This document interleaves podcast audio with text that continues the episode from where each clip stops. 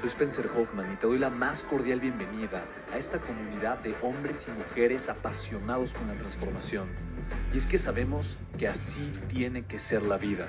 Habiendo tantos con la mente confundida y plomo en el corazón, desperdiciando su potencial y dejando su vida para después, para nunca. Sabemos que tenemos que hacer algo y es por eso que estamos comprometidos a cambiar las cosas. No somos uno más del montón ni pasamos desapercibidos.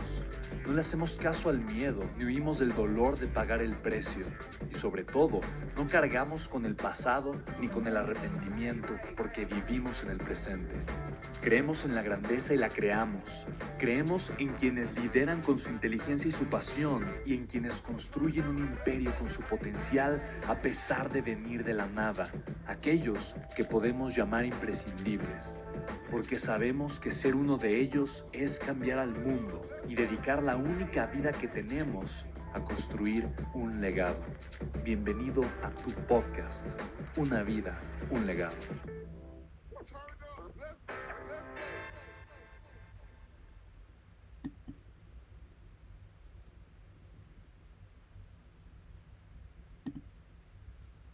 Ahora, hay algo eh, eh, eh, para mí, y es, y, es, y, es, y es, diferente hoy yo sentirme feliz, y me encantó lo que comentó Luis, vivir feliz y, o sentirme satisfecho o sentirme realizado. Entonces yo, yo, yo me puedo levantar todos los días y agradecer, conectar con mi vida y sentirme muy, muy feliz, muy pleno por la vida que estoy teniendo y la vida que estoy construyendo, pero insatisfecho con la realidad que tengo y deseoso de mejorarla y dentro de ese deseo de mejorarla, puedo con mucha alegría y felicidad pagar el precio del dolor que implica crecer y aceptar la incomodidad que implica generar un crecimiento consciente en mi vida y aceptarla.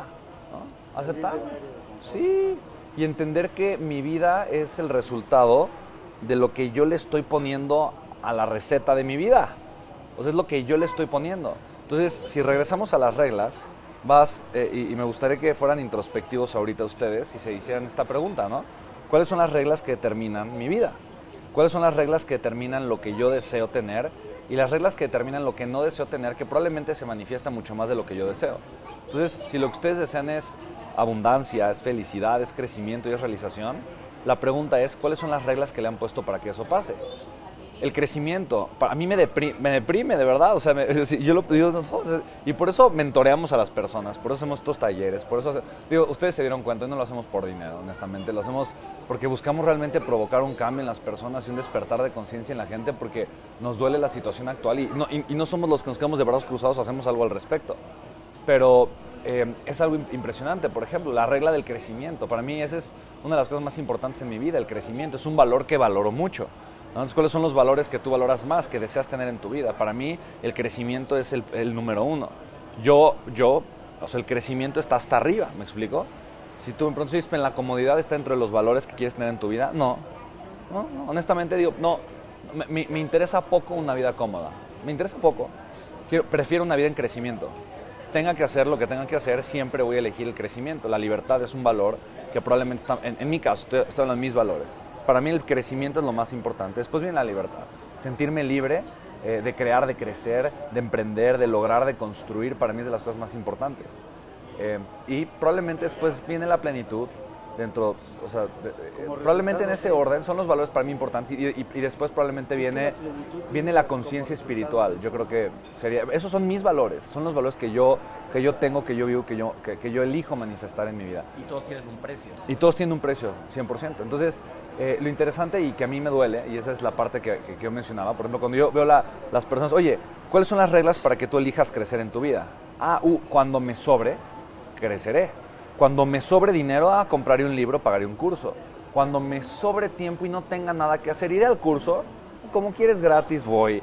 Cuando me sobre tiempo, pues me pondré a leer el libro que compré cuando me sobre.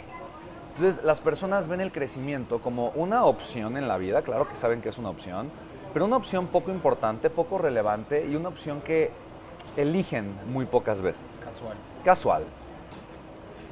Ahora, digo, que, no sea ninguna sorpresa porque la gente no crece. ¿Me explico? Digo, no. Entonces, nada más, simplemente, ok, está bien, nada más no te sorprendas de por qué no estás creciendo. Ese es lo único.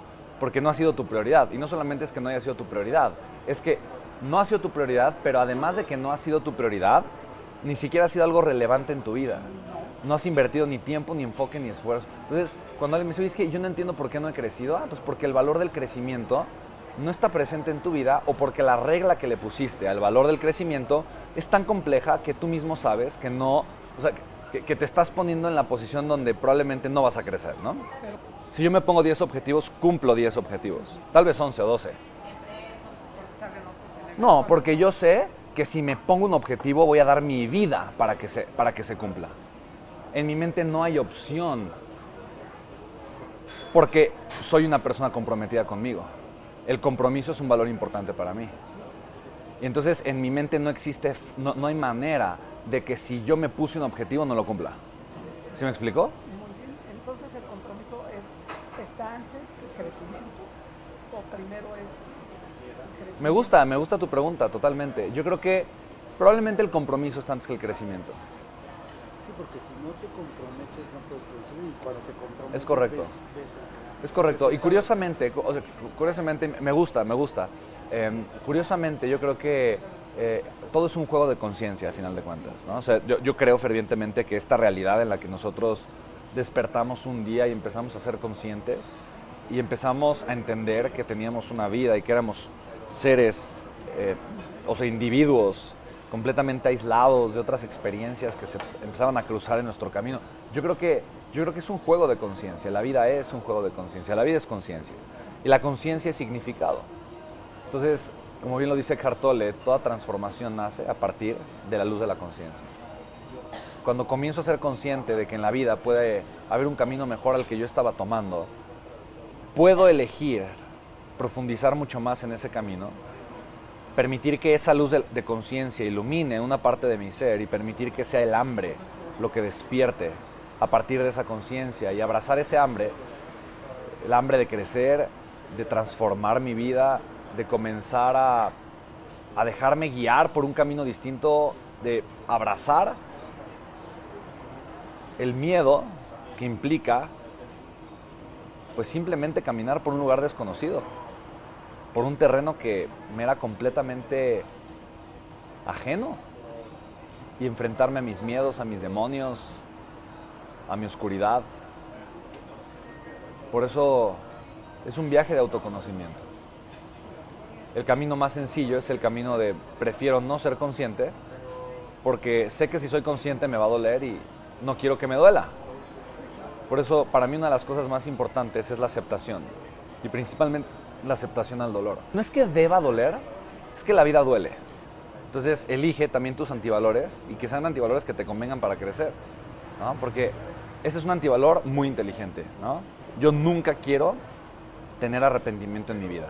Por lo tanto, voy a esforzarme para generar crecimiento y vivir todos estos sueños que tengo en mi mente y en mi corazón. ¿Me explico?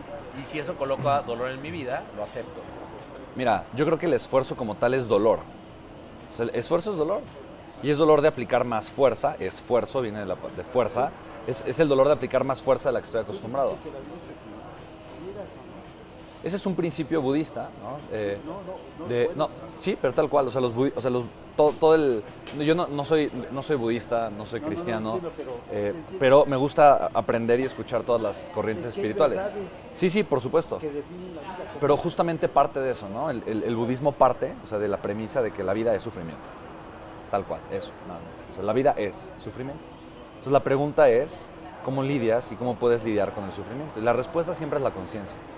Porque la conciencia le puede dar un significado a ese dolor.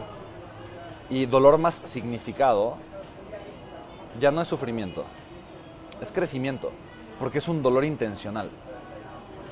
Y ese, ese, ese es el punto más, más, más poderoso, porque al final de cuentas todos vamos a despertar, tener 24 horas al día, todos, ¿sabes? Vamos a respirar aproximadamente la misma cantidad de veces, nuestro corazón va a latir aproximadamente el mismo número de veces. La pregunta es, con esa fuerza vital que a cada quien se nos otorgó, en reglas justas y parejas, ¿yo qué estoy haciendo? Yo que elijo construir. Porque si no estoy construyendo algo activamente, inconscientemente estoy destruyendo? De entrada, la posibilidad de crear una vida diferente.